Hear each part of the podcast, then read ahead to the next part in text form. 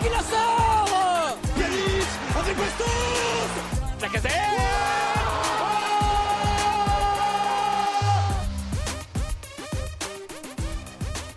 Salut à tous et bienvenue dans le podcast du club de Ligue 1 qui n'a toujours pas gagné de match. Alors je suis pas sûr qu'on soit les seuls. L'Olympique lyonnais est toujours bloqué à zéro victoire.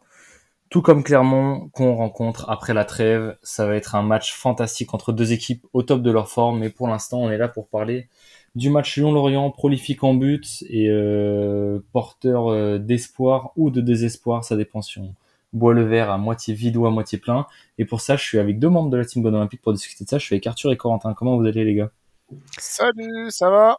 Bah écoute, en pleine forme. Salut messieurs, très content de vous retrouver. Bah avec plaisir. Ça fait quelques temps qu'on vous a pas eu. On a enregistré les dimanches ces derniers temps, puis euh, vous êtes au boulot, vous êtes bien occupés. Ça y est, on enregistre un lundi, donc on a le plaisir de vous avoir avec nous. Ça fait, ça fait super plaisir de vous avoir. On vous avait pas trop eu depuis le début de saison. On a beaucoup entendu Nathan. On en a marre de Nathan. Il Moi, la dernière fois, c'était sur un débrief euh, Jean-Michel Aulas, pas un débrief Ouais, match. En Je plus, sais pas ce qui est le plus triste entre le sportif et, et les derniers mois de Jean-Michel Aulas, mais, mais on reste sur le, le même registre en tout cas. C'est sûr, surtout que notre cher GMA, là, il est en pleine forme en ce moment, euh, avec, Twitter, euh, avec un max de, un max de commentaires euh, Twitter, euh, tous plus, on va dire, aiguisés les uns que les autres, hein, comme à son habitude. Et puis voilà, globalement, euh, ça suit sur le terrain euh, ce que faisait notre ancien président au, au sportif. On va parler du match de ce week-end, les gars, 3-3. L'Olympique lyonnais a marqué 3 buts dans un match de foot. On va peut-être commencer par là, puis on parlera des carences euh, ensuite qui font euh, penser à, à des carences bah, qu'on voit déjà depuis le début de saison, mais pour celles de ce week-end qui font même particulièrement penser à celles qu'on a pu avoir euh, sur les deux trois dernières années très récurrentes sur l'incapacité de tenir un score. Euh, alors l'avantage du début de saison, c'est qu'on pouvait pas vérifier notre capacité à tenir un score, étant donné que nous n'avions jamais mené au score jusqu'à ce week-end. Euh, mais cela dit, trois buts dans le même match, c'était pas arrivé depuis le match amical contre Auxerre le 8 septembre. Et c'était évidemment pas arrivé dans un match de l'OL depuis assez longtemps, hormis dans nos propres filets. hein. On se rappelle des défaites à domicile contre Paris et Montpellier avec quatre buts euh, encaissés. Euh, Qu'est-ce que vous avez pensé? On va commencer par, euh, par cette capacité à mettre trois buts, notamment euh, malgré le peu d'actions, on va dire dangereuses et de vraies occasions qu'on a pu avoir, cette efficacité retrouvée entre guillemets de l'offensive lyonnaise? Ce qui est intéressant, alors, euh, on, on est toujours l'équipe qui n'a qui n'a toujours pas gagné. Par contre, on n'est plus l'équipe qui n'a plus mené au score. Donc ça, c'est déjà, euh, c'est déjà un premier point parce que je crois que jusqu'à la semaine dernière, on était, on était la dernière équipe des cinq grands championnats à ne pas avoir mené au score. On était les derniers. Ouais. Voilà, donc euh, déjà, déjà quelque chose d'effacé. Euh, non, sinon, ce qui est intéressant euh, là-dedans, c'est, euh, moi je vois ça sur le, par le prisme des individualités en fait. C'est que là, t'as tro- tes trois attaquants titulaires euh, se mettent ou se remettent en confiance. Et ça, je trouve que c'est super intéressant. Géfinio, il était euh, à moitié dépressif et en tout cas en, grand manque de confiance depuis son arrivée. Là, il est impliqué dans, tous les buts. Euh, Nouama, je pense qu'il avait un gros problème de confiance et c'est d'ailleurs l'équipe qui en parlait, euh, problème d'intégration même sociale au sein du vestiaire. Euh, là, on sent même dans sa célébration que c'était une vraie délivrance, un vrai beau but aussi. Et puis évidemment la casette qui met son doublé, qui va, euh, j'espère, enfin lancer sa saison. Euh, moi, mon premier réflexe, voilà, en, ayant vu ce match et en repensant à ces trois buts, c'est avant tout de se dire, ok, même si collectivement euh, on est encore très très loin de ce qu'on attend, bah, il y a déjà des individualités qui vont sortir un peu la tête de l'eau et encore plus sur le plan offensif, ça me paraissait nécessaire. Ouais, je suis plutôt d'accord, mais moi, je vais commencer avec un, un regard euh, beaucoup plus pessimiste, euh, en sachant regardant le match que je serai avec vous ce soir à 3-1. Je me dis, euh, se trouve, on va, on va se dire que la saison est lancée et j'en suis pas sûr. Moi, je trouve que la première mi-temps, elle est- c'est une première mi-temps euh, euh, d'opportuniste. Je sais pas si c'est ce que l'on est actuellement, mais euh, les deux buts en une minute, etc., masquent un peu le fait qu'on est dans une fébrilité extrême et que ça change pas. Je vais pas dire que je veux absolument des victoires avec le beau jeu, mais j'avais peur que que la qu'une victoire 3-1 comme ça, euh, ça masque un peu des, des lacunes euh, béantes, notamment euh, je trouve dans la première mi-temps de Skelly Alvero que je trouve cataclysmique, qui serait peut-être mieux dans une raquette de NBA. Celui-là, ça c'est certain. On en reparlera après ouais, de, d'Alvero. Après, mais euh, euh, tant mieux qu'on avait réussi à retourner ce match, mais euh, ça, c'était presque offert par Lorient quand même. Euh, le, le, le but de Noama, c'est c'est c'est peut-être Vogo qui, qui se fait fusiller et qui fait, fait peut-être pas le bon geste, et l'autre c'est une paire de balles au milieu qu'on exploite bien. Mais mais ça cachait la forêt, quoi, encore une fois. Hein. Ouais, je suis globalement, je suis assez d'accord avec toi sur euh, sur ton analyse. Euh. moi, sur la première mi-temps, j'ai un peu le sentiment, effectivement, euh, ton terme est très bien trouvé. Je trouve le thème d'opportuniste, parce que c'est vrai que globalement, on a quand même pas grand-chose. Moi, j'ai sauté de mon canapé sur le deuxième but de la casette. De joie parce que le fait est qu'un deuxième but contre Lorient nous paraît maintenant absolument exceptionnel, surtout le fait d'avoir mis deux buts en une minute. mais en sautant de joie, je me suis rendu compte, je me suis dit, ouais, mais quand même, c'était une sorte de joie de euh, je, je sais même pas d'où ça vient entre guillemets. Je sais pas comment on en est arrivé là. Et j'ai presque pas eu de joie sur le troisième but de la casette. Par contre dans le sens où je me suis dit je sais pas il y a un truc qui tourne par rond euh, c'est pas normal on n'a pas eu assez d'occasions pour en, pour en avoir planté trois euh, on va on va se sentir pousser des ailes ça va nous retomber sur le coin de la tête et, euh, et c'est un peu ce qui s'est passé et ouais, un, un sentiment de, de 3-1, mais presque, j'avais presque le sentiment qu'on était à match nul à 3-1, dans le sens où on avait en fait quasiment rien vu. Je me demande même comment on a réussi à mettre 3 buts, tout comme je me demande comment Lorient a réussi à mettre 3 buts. Dans, dans le match qu'on a vu, euh, vu la faiblesse offensive des deux effectifs, je me demande comment on a réussi à finir à 3, 3 buts partout. Mais, euh, mais d'un autre côté, je, je sais pas votre avis, j'avais presque un sentiment de semi-confiance aussi d'un côté, parce que Lorient était très peu dangereux, et j'ai trouvé qu'hormis sur les 10-15 premières minutes, on avait globalement réussi à, bien les museler et que même en deuxième mi-temps où on prend deux buts, j'ai l'impression qu'ils ont ils ont pas vraiment d'occasion euh, et, on trouve quand même le moyen d'encaisser deux buts. Donc ça c'est dommage et on, en rediscutera après des, causes. Mais que j'ai trouvé que globalement défensivement, bien que ce soit effectivement Lorient et que cette année ça joue quand même relativement mal, j'ai trouvé qu'on avait une assise défensive qui paraissait un petit peu plus solide euh, jusqu'au changement euh, à l'heure de jeu au moins. Ouais, ouais, plutôt. Euh, alors peut-être qu'on évoquera les, les individualités euh, plus tard. Euh, je pense notamment à Lovren qui fait un retour absolument catastrophique, qui était censé être rassurant et qui a été complètement l'inverse. Euh, oui, oui, on a, on, a, affronté une équipe de Lorient pas spécialement dangereuse, mais qui nous, en fait, on a concédé des, des buts d'équipe qui manquent cruellement de confiance et ça nous a ressauté à la gueule, pardonnez-moi du terme, sur ces trois buts, c'est à chaque fois ça part soit d'une perte de balle, soit d'une passe en retrait de Mama Baldé, soit euh, voilà, c'est à chaque fois il y, a il, y a, au moins un geste de manque de confiance euh, dans chacun des trois buts de Lorient, du mauvais placement, une mauvaise intervention. Donc c'était assez, c'était assez criant. Et je voudrais juste rebondir sur ce que vous disiez avant. Je voudrais pas qu'on en demande trop euh, dans, dans, la situation dans laquelle on est. Parce que moi, je vais être très franc avec vous, euh, si on marque trois buts, c'est très bien. Et, et, et pour l'instant, j'ai pas besoin de savoir d'où ils viennent et de comprendre d'où ils viennent ces buts-là, parce qu'on n'est pas en position pour l'instant de tout maîtriser de A à Z dans un match, de maîtriser euh, des schémas de jeu très précis. On en est, clairement pas là. Grosso, il en est à essayer de trouver un 11 à peu près correct, essayer d'avoir autre chose que des fantômes au milieu de terrain, et, et essayer d'avoir des joueurs qui marquent des buts. Alors, il y a eu quelques réponses positives sur le milieu de terrain. Il y a eu des joueurs qui ont marqué des buts. Pour moi, c'est un bon début. Alors, est-ce que c'est moi qui suis trop pessimiste? Parce que je me souviens de mon état devant euh, Lyon-Reims, par exemple, où je me suis surpris à me dire oh, c'est pas mal, on est en train de tenir un petit 0-0 contre Reims, euh, c'est pas si mal. C'est peut-être moi qui suis trop pessimiste en regardant l'OL, mais j'en attendais pas plus que ce qu'on a vu personnellement de l'OL jusqu'à 3-1. Ce qui s'est passé après, c'est une autre histoire. Mais, euh, mais je serais pas, j'en attendais peut-être pas autant que vous pour l'instant dans les, semaines qui arrivent. Ouais, non, mais t'as raison. Hein. Là, je faisais, je faisais le gourmand presque euh, à vous dire ça. De toute façon, l'urgence, ça va être de, marquer des, des, points. On en marque un là quand même, même si le wagon semble s'échapper et qu'on a un match de la mort dans, dans 15 jours. Mais, euh, mais euh, comme je te disais, moi, je voulais juste pas qu'on se trompe et pas avoir trop d'optimistes alors qu'on est une équipe opportuniste sur euh, la première mi-temps. Mais c'est peut-être ce qu'il faut qu'on devienne. Hein. Pour se maintenir, il faudra peut-être être une équipe d'opportunistes avec Alex qui marquera sa douzaine de buts opportunistes.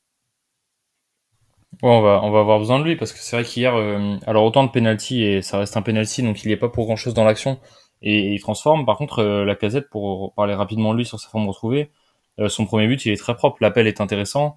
le crochet, alors je sais plus sur sur lequel des deux défenseurs centraux il fait son crochet, j'ai plus son nom. désolé à lui. fait un très bon crochet avec une finition intelligente entre les jambes du gardien.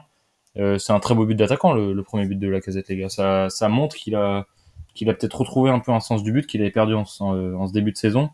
Euh, aussi notamment par l'incapacité à enchaîner les matchs à cause de blessures ou de, ou de cartons jaunes et rouges un petit peu stupides d'ailleurs. Ouais, je, Je suis d'accord, on a vu des choses, euh, même dans le jeu, assez intéressantes. Il y a un moment, il y a un, il y a un super contrôle orienté. Bon, derrière, il appuie beaucoup trop sa passe vers, euh, je sais plus si c'était Jeffinho ou Nouama. Il y, a, il y a quand même un bel enchaînement avec une passe, bon, beaucoup trop appuyée derrière, mais dans le jeu, on a retrouvé des choses intéressantes. Et, il y avait un côté rassurant de le voir là. Il y avait, il y avait une, certaine, euh, une certaine aura qui dégage quand même euh, avec le brassard. Et ça, c'est des petits détails dont on a besoin parce que les autres joueurs qui sont censés être comme lui, à savoir euh, Tolisso, à savoir euh, Lovren et d'autres, eh ben, ils jouent pas du tout leur rôle à ce niveau-là pour l'instant. Donc, euh, ben, on a effectivement, je ne peux que confirmer ce que tu dis, euh, grandement besoin de ce Lacazette-là. Et si on, si on continue sur les individualités, là vous parliez de, de Lovren, moi j'aimerais faire un point sur, euh, sur la défense centrale, alors la paire de défenseurs centraux, donc euh, je suis assez d'accord sur la, la mauvaise performance de Lovren, après il revient d'une longue blessure, euh, personne n'a trop su ce qu'il avait, donc j'aurais tendance à lui dire qu'on va lui accorder un match bonus, bien qu'il a effectivement failli nous coûter des buts. Euh, ça reste que mon avis, mais pour moi il y a penalty sur euh, son dégagement raté et, et la main qu'il fait derrière, parce que ça reste Oui. un geste... mal contrôlé de sa part, donc on s'en est déjà bien sorti à ce moment-là. Moi, j'étais persuadé que l'arbitre allait siffler penalty. Euh, plus quelques placements un petit peu euh, douteux. Qu'est-ce que vous avez pensé de, de O'Brien? J'ai vu pas mal de, de tweetos réagir sur sa performance. La majorité des gens étaient euh, relativement satisfaits de, de ce qu'il a euh, proposé. Euh, maintenant, moi, j'aimerais mettre en relief que, comme la semaine dernière, il a une grosse incapacité à, à être bien positionné sur les ballons qui viennent de loin, je trouve, et notamment qui viennent euh, des latéraux adverses sur des centres ou des ailiers. Et euh, il est souvent en retard ou pas dans le bon espace, et on l'a encore vu sur le sur le deuxième but notamment, euh, comme on a pu le voir la semaine dernière. Qu'est-ce que qu'est-ce que vous pensez de sa performance au global Est-ce qu'on en retient plutôt le positif ou est-ce qu'on en retient ce- cette petite erreur de placement en duo avec Lovren hein, sur le dernier but, sur le deuxième but pardon. Euh, Je vais y aller du coup. Alors moi, je j'en retiens. Je vais aller au-delà de ce match contre l'Orient parce que déjà à Reims, en fait, je trouve que c'était la bah, limite la seule satisfaction du déplacement à Reims, à ma grande surprise et je pense à la surprise de tout le monde. Et j'en retiens que pour un joueur qui découvre le très très haut niveau, euh, bah, c'est plutôt propre. C'est plutôt propre. C'est plutôt même euh, euh, rassurant dans les duels, même si je te rejoins sur euh, ses défauts de placement, etc.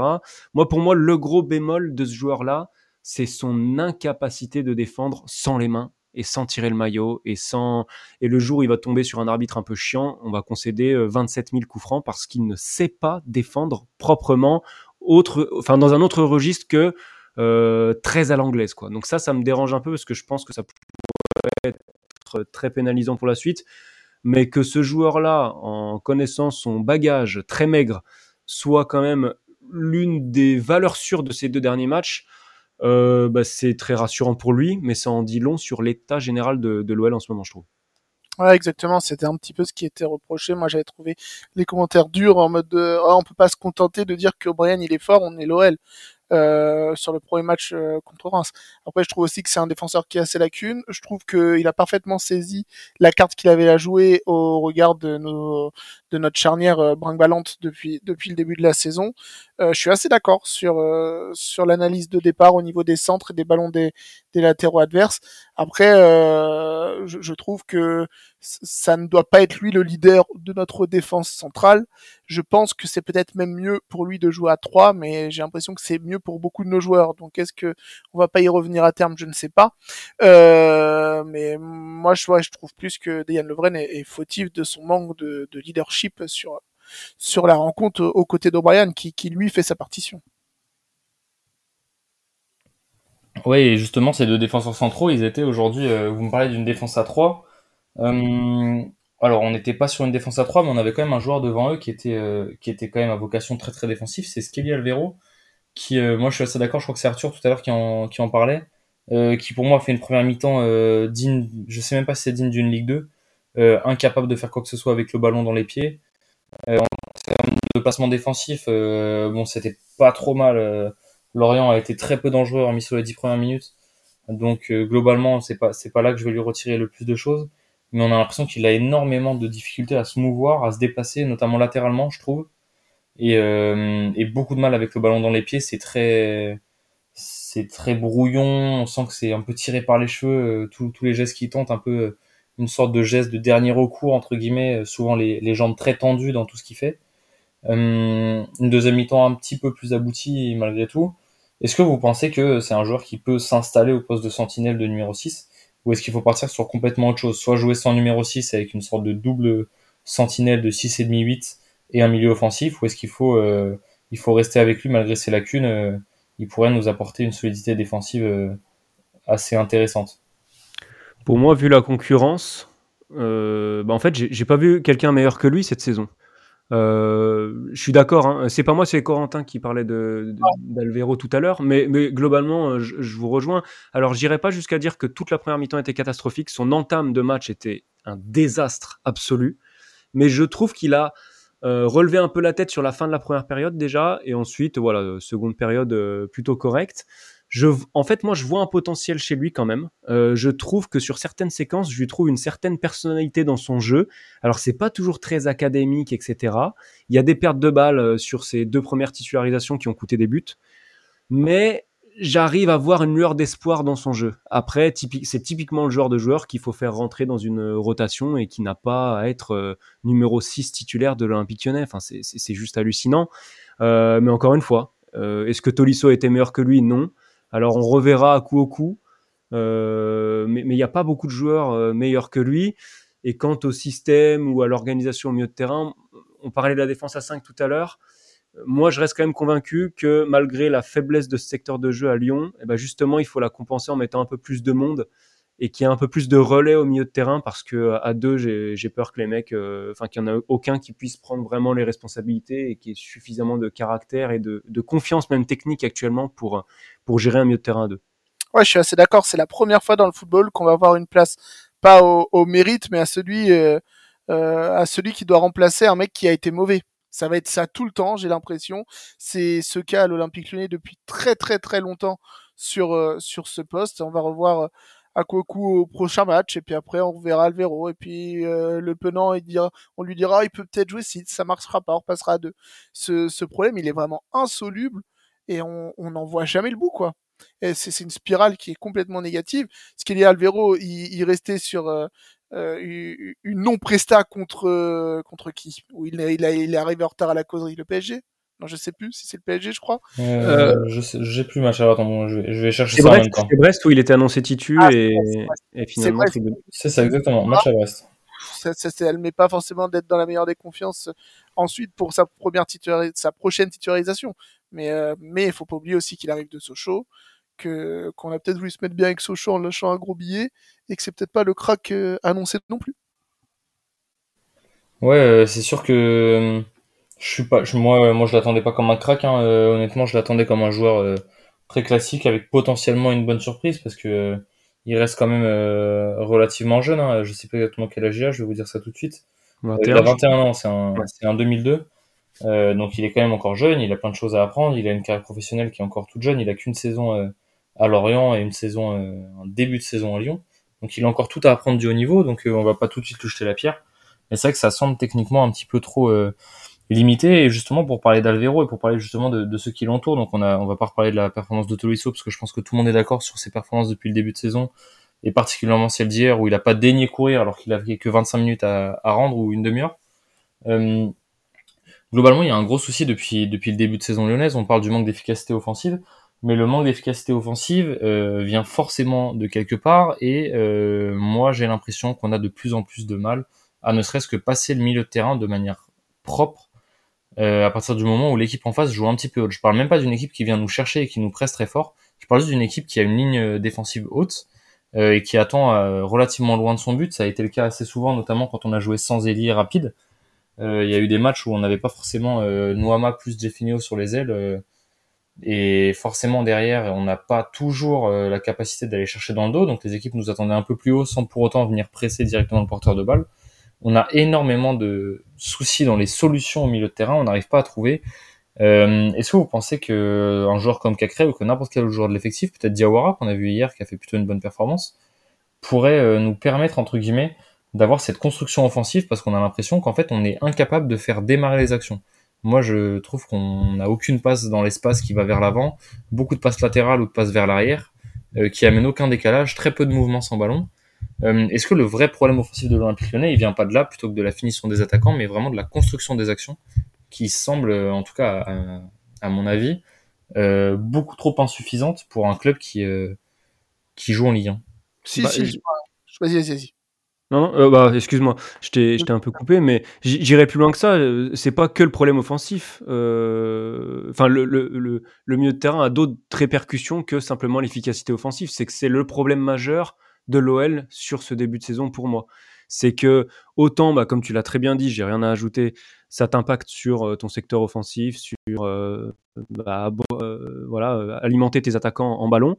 Autant tu es dans l'incapacité totale depuis le début de saison de ressortir sous pression. Tu n'as pas un joueur qui est, j'allais dire techniquement au niveau. Il y en a qui, s'ils sont en confiance, le sont techniquement au niveau pour sortir sous pression. Mais actuellement, tu n'as pas un joueur qui est en mesure de sortir d'un vrai pressing. Et c'est comme ça que tu te fais dévorer par le stade brestois. euh, qui passe pour le Liverpool de Jürgen Klopp à ses plus belles heures contre toi. Et, donc, tu, es incapable de répondre à aucune problématique avec, ton milieu de terrain depuis le début de saison. Et, bah, on va faire la même réflexion avec Diawara qu'on a faite avec, euh, avec Skelly Alvero. Il a fait une première euh, intéressante, Diawara, mais il a, il a 17 ans. À quelle heure ce joueur de 17 ans doit être titulaire dans... Moi, j'étais très content hein, de ce choix de Grosso parce qu'il y a besoin d'électrochoc, il y a besoin de tester. Mais quand tu prends un peu de recul, 17 ans, tu donnes les clés du camion à un, un qui n'a pas un match en pro. Mais c'est hallucinant. Et, encore une fois, ça en dit long que ce soit lui euh, qui ait fait l'une des prestations les plus, euh, les plus correctes. En tout cas, c'est le meilleur milieu de terrain euh, d'hier. Donc, euh, donc ouais, pour moi, ça cristallise un peu tout le milieu de terrain. Et si tu as un milieu faible dans le foot moderne, et je sais même pas si c'est que dans le foot moderne d'ailleurs, bah globalement, tu as beaucoup, beaucoup de problèmes, quoi. Ouais, moi je suis assez d'accord euh, avec tout ça, plus, plus que dans le football moderne. Regardez les, équipes. euh, là, là, je suis vraiment en mode dépressif, les gars. Je suis désolé si vous écoutez ce podcast en plus dans les transports euh, en, en, en matinée, vous allez dire putain, il me fout le cafard. Mais c'est le problème des équipes qui descendent. Hein. C'est le problème de saint il y a deux ans. C'est un peu le problème de Bordeaux. C'est le problème d'Angers. Regardez l'année dernière avec un joueur comme Ben Taleb au milieu qui est transparent parce qu'il est dans une situation de crise, etc. Et je pense vraiment que c'est en trouvant notre duo trio euh, de, de l'axe central qu'on pourra euh, ressortir la tête de l'eau. Comme on l'a dit depuis le début du podcast, offensivement on a retrouvé nos gars, ils ont l'air plutôt en forme.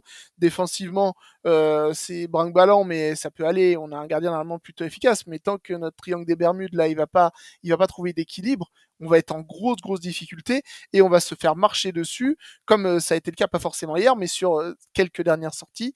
Euh, et il va falloir trouver une solution à ça. C'est vraiment le gros problème à régler.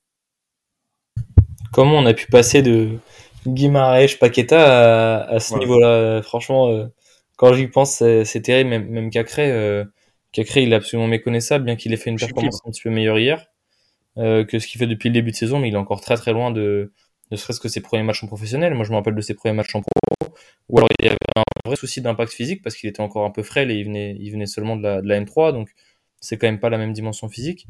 Mais techniquement, et puis il avait la harne, quoi. Il avait, il avait une envie. euh, il y avait, avait pas un mec qui se baladait au milieu de terrain sans avoir Cacré sur les côtes. Euh, maintenant Cacré, on est presque à le chercher tous les week-ends, savoir où est-ce qu'il se balade. Euh, est-ce que, à votre avis, c'est simplement dû à la confiance ou c'était juste de la surperformance à sa sortie du centre de formation et, est-ce que ça peut passer par lui aussi, ce renouveau au milieu de terrain et par, par ses qualités, parce qu'il est capable de récupérer des ballons. Et il a surtout, de par ce qu'on a vu euh, sur ses premières saisons, euh, cette capacité à se projeter vers l'avant, bien qu'on on sait que c'est pas le meilleur joueur dans les 20-25 derniers mètres, mais, euh, mais dans le cœur du terrain, entre les 40, à 40 mètres de son but et à 30 mètres du but adverse, on sait qu'il a les capacités pour, casser les lignes à cet endroit-là, soit balle au pied, soit par la passe. Est-ce que ça passe par lui? Est-ce qu'on a besoin de Cacré, quoi qu'il arrive, pour retrouver le sourire à l'OL Est-ce que c'est c'est pas lui, au final, la plaque tournante de, de tout ce qui peut se passer, autant offensivement que défensivement? Ah, encore une fois, en l'état actuel des choses, oui. Euh, oui, j'ai- envie de dire oui, parce que, euh, mais, pour répondre aussi à, ta question, c'est un peu des deux en termes de confiance et en termes de, niveau.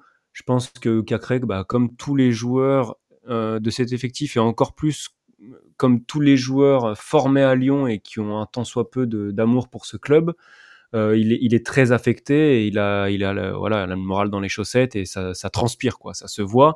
Mais je pense aussi que, euh, alors, je dirais pas qu'il a surchauffé ou qu'on l'a survendu, mais personnellement, alors c'est toujours facile de dire ça quand ça va moins bien. J'ai vu un, j'ai vu assez vite un, pour moi un plafond de verre à, à l'évolution de Cacré et je pense pas que ça deviendra, quel que soit le contexte, quel que soit un club, euh, un très grand joueur. Mais ça, c'est encore un, un autre débat. Euh, Cacré, il a le bagage et il a les qualités à la base et intrinsèques pour être un joueur important de cette équipe et pour être un joueur qui a les qualités voilà, suffisantes pour que cette équipe euh, se, remette à peu près à l'endroit. Mais à côté de lui, euh, il en faut d'autres. Euh, et actuellement, c'est le problème. Enfin, moi, j'essaie juste d'imaginer un Tolisso, ne serait-ce qu'à 60% de ses capacités, avec un Cacré à, à 70% de ses capacités, ben déjà, on respirerait. Hein. Ouais, moi je suis d'accord, mais je l'ai déjà relevé lors de, de, ma dernière intervention dans le podcast et euh, c'était avant l'arrivée de Fabio Grosso du coup, enfin au moment de son arrivée avant le match contre Brest, je me dis, je disais qu'Acré, faut, faut, je sais pas ce qu'il est en train de faire, mais il faut qu'il arrête de se tromper de, de combat. Ce n'est pas un numéro 10, je ne sais pas pourquoi il veut il veut se montrer comme tel. Il excellait euh, avec euh, Guimarães dans, dans, ce, dans cet axe un petit peu plus bas en, en, en relayeur, on va dire. Et pourquoi, pourquoi il s'obstine à, à, vouloir venir jouer plus haut? C'est, ça va de pair, mais sa façon de tirer les coups de pied arrêtés dans cette équipe. Il tire tous les coups de pied arrêtés. Il y a aucune force à chaque fois. C'est plutôt dans les bonnes zones, mais il n'y a jamais de force. Et Maxence, si tu nous écoutes, arrête de tromper de joueur que tu es, que tu veux, quel joueur tu veux devenir? Là, là, tu, là, tu deviens un, un mauvais numéro 10 un mauvais, même pas un numéro 10, un mauvais entre 10 et 8 qui se perd sur le terrain alors que tu as le potentiel pour être un très très bon relayeur. C'est pas grave d'être un joueur de l'ombre parfois. Faut ouais, mais quelles sont, quelles sont les consignes quoi? Quand t'as plus Cherki sur le terrain, quand t'as plus Cherki sur le terrain, qui crée, qui euh, se projette, qui, euh, enfin, même Tolisso. Alors euh, Tolisso, euh, on, on, lui a beaucoup cassé de sucre sur le dos et à raison évidemment, mais mais qui, enfin Comment on peut aujourd'hui, avec le Tolisso d'aujourd'hui, le titulariser comme numéro 8 et lui demander de faire des courses, euh, parfois à vide, dans le dos de la défense pour amener un peu de surnom Mais c'est tout sauf ce qu'il faut demander à Tolisso. Donc euh, euh, les joueurs sont très, très en deçà à leur niveau, ça c'est une certitude. Mais clairement, je pense que les consignes, que ce soit sous Grosso ou avant avec Laurent Blanc, ne sont pas les bonnes pour ces joueurs-là. Après, les coachs, ils font aussi avec la matière qu'ils ont. Donc bah, voilà, les torts sont toujours partagés. Mais sans Cherki sur le terrain, il bah, faut s'accrocher pour trouver un créateur et quelqu'un qui va apporter une petite étincelle au milieu. Donc euh, peut-être que Cacré et d'autres sont bah, un petit peu incités à, à, faire un peu de dépassement de fonction, mais je suis bien d'accord avec toi, c'est pas son poste numéro 10. Quoi. Et Corentin, est-ce que pour, euh, pour accompagner le Cacré dont tu parles, est-ce qu'il lui manque pas tout simplement un, un joueur à côté de lui pour, pour lui permettre d'avoir ce rôle qu'il avait avec Guimarèche Est-ce qu'il ne manque pas un joueur du profil, euh, alors du niveau de Guimarèche, je sais pas si on retrouvera parce que Guimarèche, euh, qui plus est, avec hein. Ouais, mais est-ce que Tolisso est capable d'apporter ce que Guimarães a apporté? Il, est, il, a, il a pas cette capacité de projection que peut avoir euh, Guimarães. Tolisso, il a presque aujourd'hui plus le profil d'un numéro 6. Mais ouais, sûrement, sûrement, mais quand il revient, je pense que, que le but, c'est ça, c'est d'accompagner Cacré. Et, et c'est vrai que les torts sont partagés là aussi sur la personne qui doit accompagner Cacré au, au milieu du terrain. Mais à part Tolisso, euh, oh, dans l'effectif actuel, je te parle, on verra ce qui se passera en janvier, mais avec les affaires qu'on a derrière les fesses, je suis pas sûr que ça soit beaucoup mieux, mais va, va falloir trouver quelqu'un ou dans ton effectif, ou peut-être deux mecs et avoir un, un, un, trio comme on l'avait à la grande époque, peut-être avec trois mecs euh, qui sont entre des 6 et des 8 et sans forcément numéro 10 et Ryan Cherky peut-être excentré, même si là j'ai l'impression qu'on va encore pas le voir pendant un petit moment. Mais oui, oui, c'est clair que, que il faut quelqu'un qui, qui, euh, qui booste euh, Maxence Cacré. Et est-ce que ça peut pas être Diawara justement, qui a l'air d'avoir euh, le niveau, je, le niveau, je sais pas parce qu'on peut pas juger sur une performance, même si elle était plutôt très correcte, euh, qui a ce petit, cette petite insouciance de jeunesse à côté d'un Cacré qui commence à avoir un peu plus d'expérience. Euh, Est-ce que ça peut pas être ça, le, notre duo au milieu de terrain, avec euh, soit un numéro 6 derrière, soit, euh, soit un numéro 10 devant et un Cacré qui serait du coup effectivement en, en, double, en double pivot, on va dire, avec Diawara, mais dans un poste peut-être un petit peu plus bas et qui permettrait juste de lancer les attaques pour un Diawara et un potentiel, potentiel numéro 10, Cherki ou autre, en soutien de la casette. Un, dou un, double pivot Diawara Cacré, moi j'y crois assez peu quand même. Moi, euh, moi aussi, très honnêtement. Ils doivent être associés, euh, c'est plus avec un 6 derrière euh, comme hier, mais avec un, un, meilleur 6. Et encore une fois, désolé d'insister, l'âge de Diawara et, et, son bagage, 17 ans. Euh, bien sûr qu'il peut apporter cette fraîcheur euh, sur une titularisation de temps en temps, sur des entrées systématiques, pas de problème. Une demi-heure, 20 minutes en fin de match, une titularisation pour faire un peu souffler mais on peut, on peut pas dire euh, on va s'appuyer sur Diawara pour reconstruire. C'est pas possible, même pour lui.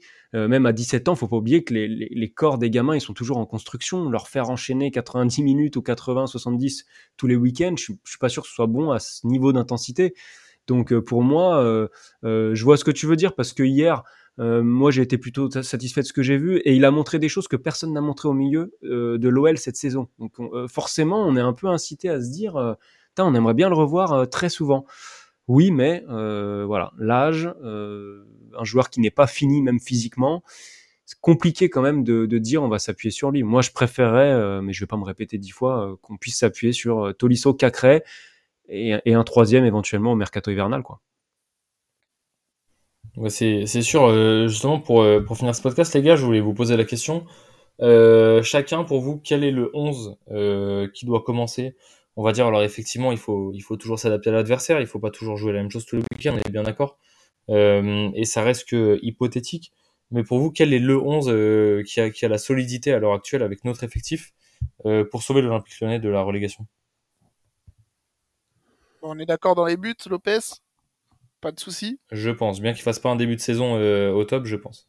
Ouais, on n'a pas trop le choix. Après, euh, après je pense qu'il y, y, a de ça dépend contre qui on va s'adapter. Mais là, si on parle du prochain match contre Clermont, parce que c'est celui-là qui va être euh, déterminant, je pense qu'il va pas falloir jouer. Même si tout à l'heure j'en parlais à 3 derrière, je pense que je pense que hein, le, le 4-3-3 va, va être va être de rigueur et va être de mise. Hein. Ça, il y a, y a pas pas trop de solutions. Euh, Vas-y, je, je, te laisse sur ta compo, mais mais en fait, je sais pas si c'est ce que j'espère ou ce que va faire Fabio Grosso. Quoi. Je pense que ce qu'il va faire, ça sera un 4-3-3, et, etc. Est-ce que Ryan Cherky sera là? Je ne sais pas. Mais euh, il faudrait qu'il soit là. Mais il va rester sur quelque chose comme ça. Hein. Ouais, c'est c'est tellement compliqué. Il euh, y a des, interroga des, interrogations à tous les postes euh, sauf euh, 3-4. Euh, les 5. Il y a moitié de l'équipe où, ok, effectivement, avec Lopez dans les cages. Clinton Mata, pour moi, il faut pas qu'il bouge de ce poste de, de latéral ouais. droit parce que Kumbedi, sur le début de saison, défensivement, ouais, c'est juste un toi. désastre absolu. Même la saison dernière, hein, Kumbedi, globalement, depuis qu'il est arrivé, à part courir vite, il a pas fait grand chose. Hein. Défensivement, c'est pas possible. Parce qu'il est jeune, mais. Offensivement, c'est super intéressant, je trouve, par séquence. Il a, du, il a du caractère, de la personnalité dans son jeu, j'aime bien, mais, euh, mais, mais sans ballon, c'est pas possible. Tagliafico, bon voilà. Dans l'axe, euh, franchement, là, il y, y, a tout qui se mélange. J'aimerais vous dire un Lovren Kaletatsar pour l'expérience, etc. Sauf qu'il y en a ni l'un ni l'autre qui est au niveau, a priori, d'enchaîner les matchs aujourd'hui. Bon, on va voir pour Lovren. Euh, donc bah autant surfer sur O'Brien, j'ai envie de dire, s'il continue comme ça en confiance, pourquoi pas. Mais oui, à côté de lui, il faut un cadre. Donc euh, mettons Lovren, mettons cette défense-là en fait euh, d'hier, on va rester là-dessus. Euh, au milieu de terrain, si on parle à l'instant T, pour moi ce n'est toujours pas possible que Tolisso foule une pelouse de Ligue 1, même pour 15 minutes en fin de match, euh, étant donné son état de forme actuel, alors que ce soit dans la tête ou physique, j'en sais rien, mais c'est juste cataclysmique. Donc, bah, j'ai envie de vous dire, on va, faut insister avec Skelly Alvero et qui prennent un peu de bagage à ce poste de numéro 6. Cacré, bah, faute de mieux. C'est euh... pas dans tes, dans tes plans? Ou Pardon? Le Aquacu, non? Si, bah, j'allais y venir. Le, okay. le, le, troi le troisième, euh, pourquoi pas Aquacu, même si alors lui c'est plus profil sentinelle.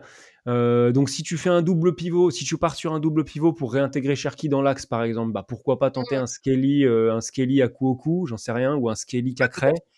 Euh, après, euh, la complémentarité dans un 4-3-3 avec point de basse, la complémentarité Skelly, Cacré, euh, Akuoku me paraît pas évidente comme ça.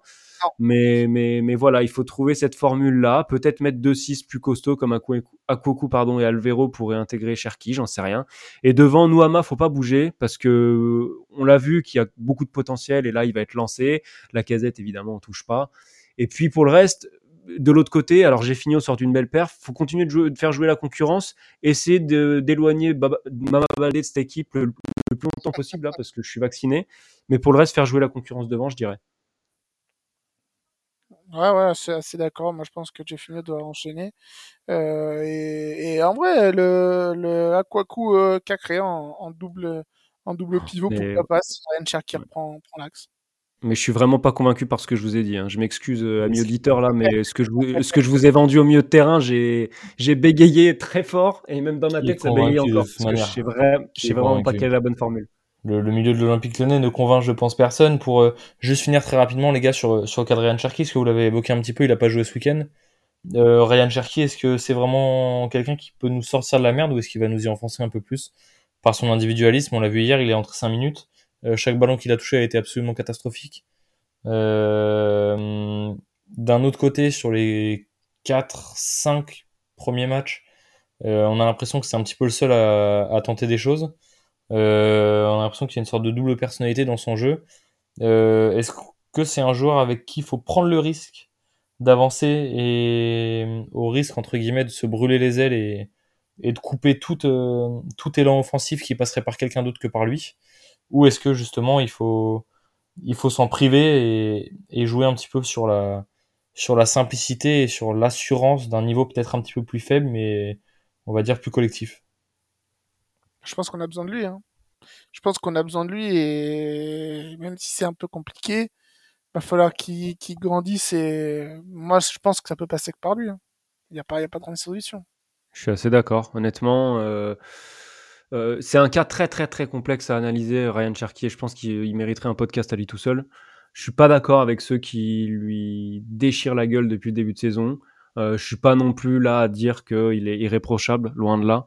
Mais euh, apporte des choses que personne d'autre dans cet effectif n'apporte en termes de génie, en termes de créativité. On peut dire ce qu'on veut, il y a des pertes de balles, il y a de l'individualisme, mais ce type de joueur-là n'a jamais 100% de réussite dans ce qu'il fait. Donc ça va, ses qualités vont avec ses défauts. Et surtout, autre point important, quand on compare, on parle toujours de l'aspect défensif avec Cherky et des efforts. Oui, mais quand je vois par exemple les replis de Nouama hier, il fait le boulot, hein. il fait les courses Nouama, mais c'est très maladroit, c'est très souvent des fautes, euh, des placements euh, pas toujours top. Et j'ai pas trouvé Nouama. Euh, alors oui, il fait les courses, mais euh, est-ce qu'il y a une vraie plus-value à avoir Nouama plutôt que Cherki en termes de repli défensif? Je suis pas sûr. Mais là, c'est vraiment sur le cas euh, très très précis du retour défensif, et je sais bien qu'il y a d'autres débats qui rentrent en compte, et que Cherki, dans ce 4-3-3 là, si on continue comme ça, c'est difficile de l'intégrer sur un côté. Donc euh, j'ai envie de dire oui, on a besoin de Cherki, mais il faut un peu revoir les plans et du coup repasser en 4-2-3-1 quoi. Merci messieurs pour euh, ces analyses pointues et très intéressantes sur un podcast un petit peu plus euh, joyeux, on va dire, que les semaines dernières, malgré le résultat euh, qui laisse quand même à désirer et qui met encore plus de questionnements autour de l'Olympique Lyonnais et de sa fin de saison. Euh, de toute façon, Fabio Grosso l'a dit, on joue le maintien. C'est la première fois que quelqu'un euh, du club et qui plus est l'entraîneur de l'équipe euh, le dit. Textor qui disait encore il y a deux ou trois semaines, je sais plus, qu'on jouait encore l'objectif top 4. Euh, on en est bien loin, on joue le maintien, il va falloir se le mettre dans la tête, c'est difficile pour tout le monde. C'est difficile pour nous aussi de tourner les podcasts après, euh, après ces purges tous les week-ends, c'est difficile de trouver des points positifs. Euh, il y en a eu quelques-uns cette semaine avec des premières idées de Fabio Grosso assez intéressantes, bien que je pense qu'on est tous relativement d'accord sur le fait que son coaching du week-end n'était pas bon. On n'en a pas reparlé parce que je pense que tout le monde a analysé la même chose sur le fait que, que les joueurs qui sont rentrés n'ont pas mis l'impact nécessaire, voire même un impact négatif, notamment Baldé et Tolisso. Euh, mais bon, on va essayer de se raccrocher au positif qu'il y a eu ce week-end. Euh, une efficacité offensive retrouvée, plus de courses vers l'avant. Euh, malgré les trois buts encaissés, quand même une solidité offensive sur 90 minutes qui a semblé quand même retrouver avec une, impression plus faible entre guillemets de, de faiblesse. On n'a pas l'impression que dès que l'adversaire a la balle, on va prendre un but, chose qui était le cas quasiment tous les week-ends depuis le début de saison. Donc voilà, on va se raccrocher à ça. Et puis merci à vous les gars d'avoir été avec, avec nous cette semaine pour débriefer de tout ça. Et puis bon, on se retrouve la semaine prochaine. Merci les gars et merci euh, amis auditeurs. Ouais, on espère euh, être un peu, avoir un peu plus de joie dans la voix euh, après Lyon, clairement, effectivement. Ah, on espère aussi, ouais. La trêve va faire du bien. on se retrouvera donc nous, donc évidemment pour le débrief de Clermont après la trêve. On va essayer de vous sortir un podcast hors série. On est bien chargé, mais on a deux trois idées avec Kylian, donc on va essayer de vous sortir un podcast hors série là autour du week-end prochain, donc entre vendredi et mardi quoi euh, histoire de vous faire un petit peu euh, penser à autre chose euh, autour de l'Olympique Lyonnais que la période actuelle. Donc ce sera soit un podcast rétro, soit un podcast autour d'un autre aspect que le, sportif direct et les résultats actuels. Donc voilà, on va essayer de, de, changer un peu de sujet pour redonner le sourire à tout le monde. Et puis pour ce qui est de l'actualité sportive, on se retrouve après le match à domicile contre Clermont. Je pense qu'on sortira le podcast le lundi de la rentrée euh, sportive, entre guillemets, après la trêve internationale du mois d'octobre. Merci à tous. C'était Romain, Arthur et Quentin du God Olympique. On se retrouve la semaine prochaine pour un hors-série et dans deux semaines pour la prise de championnat. Salut à tous. Salut tout le monde. c'est moi qui dis merci à vous tous parce que c'était magnifique.